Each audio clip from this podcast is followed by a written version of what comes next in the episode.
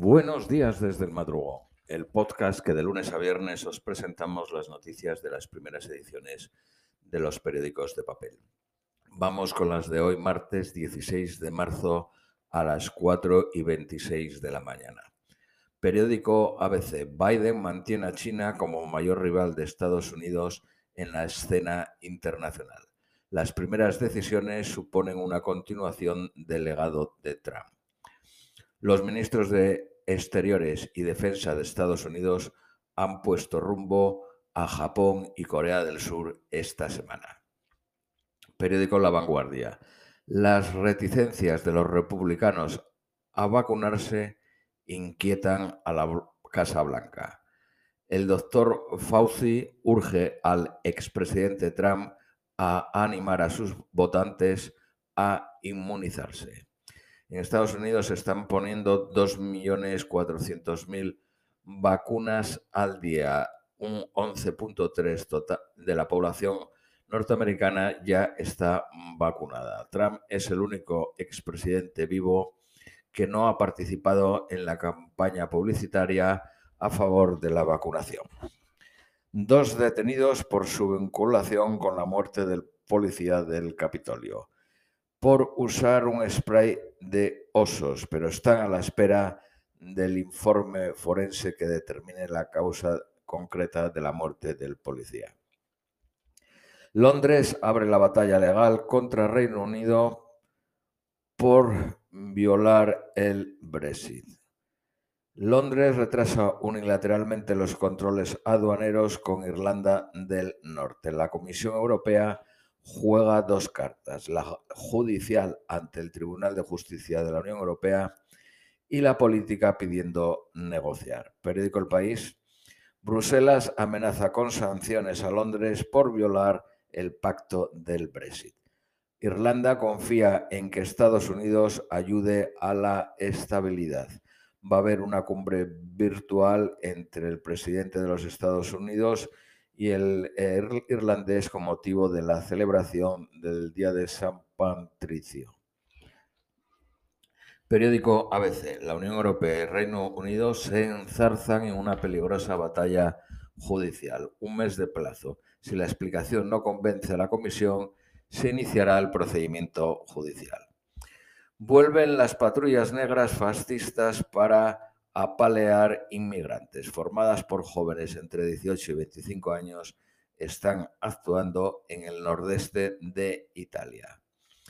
El ministro de Justicia pide 30 años de cárcel para Añez, la expresidenta bolivariana. El gobierno de Bolivia abrirá otros cuatro procesos contra la expresidenta.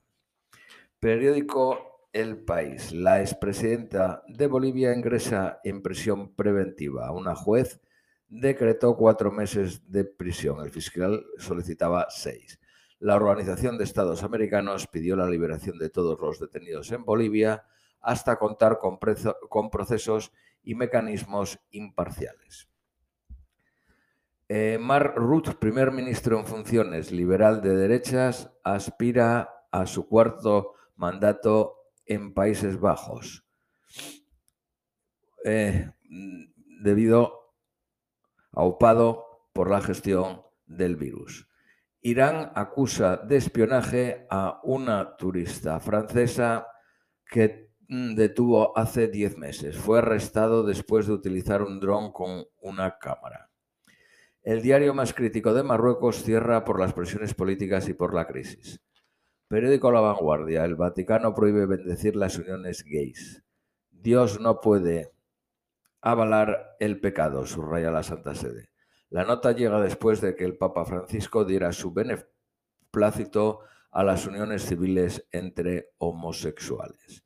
Periódico La Razón. Draghi decreta el confinamiento estricto en dos tercios de Italia ante la subida de los contagios por las variantes y el fiasco de la vacunación. La elección de Corman, antiguo ministro de Finanzas australiano, al frente de la OCDE, la Organización de Cooperación y Desarrollo Económico, levanta suspicacias por su postura escéptica ante el cambio climático.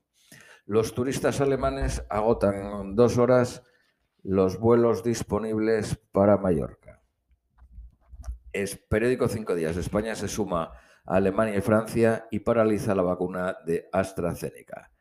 La empresa ferrovial crece en Estados Unidos con una obra de 192 millones de euros en Georgia. Periódico El Economista. El BBVA pierde un tercio de su cuota en Turquía desde que controla Garanti. Zona Value formará en finanzas a hispanohablantes en Estados Unidos. Esta empresa fue fundada en Valencia en el año 2010. Pablo Iglesias deja el gobierno, huida a Madrid para salvar a Podemos de la desaparición para salvar a Podemos de la desaparición. Fuentes de la formación morada dicen que su marcha es para frenar a la ultraderecha y para promocionar a Díaz. Arrimada se blinda en su ejecutiva mientras Cantó, Tony Cantó dimite entre críticas. La líder de Ciudadanos asciende a Aguado, Villacís y Marín, pero varios, miembros se van. Periódico ABC. El vicepresidente segundo Pablo Iglesias busca el golpe de efecto y se presenta como el candidato útil para frenar a la derecha criminal del Partido Popular y Vox. Iglesias arrastra al partido de, de Rejón a un debate para una candidatura única que genera dudas. La ocasión de Iglesias, no, la decisión de Iglesias amenaza la legislatura y alimenta el pulso entre Díaz y Calviño. Iglesias y Unidas Podemos consideran que Gabilondo iba a dejar un vacío, un espacio a su izquierda que él movilizará.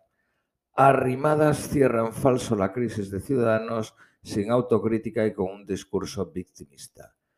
Amplía su núcleo duro mientras Tony Cantó deja el partido y el, y el Parlamento valenciano. Las voces más críticas del comité ejecutivo creen que los cambios son puro maquillaje. Pablo Iglesias. Eh, periódico El País, Iglesias deja el gobierno para dar la batalla por la Comunidad de Madrid. Más Madrid se abre a negociar una eh, eh, lista conjunta contra Ayuso. Errejón guarda silencio. Arrimadas defiende su liderazgo con autocrítica y el cese de sus escuderos citó errores de estrategia y ejecución y comunicación de los motivos de censura de la moción de censura en Murcia. Periódico La Razón. Iglesias planta Sánchez para sobrevivir a Podemos. Sánchez no tocará su equipo económico pese al ascenso de Yolanda Díaz. Arrimadas asume errores y llama a relanzar Ciudadanos. Periódico La Vanguardia, Iglesias abre una crisis en el gobierno al dimitir y designa sucesora a Díaz. Ciudadanos refuerza su cúpula para tratar de evitar la desbandada hacia el PP. Esto es todo por hoy y os deseamos un feliz martes.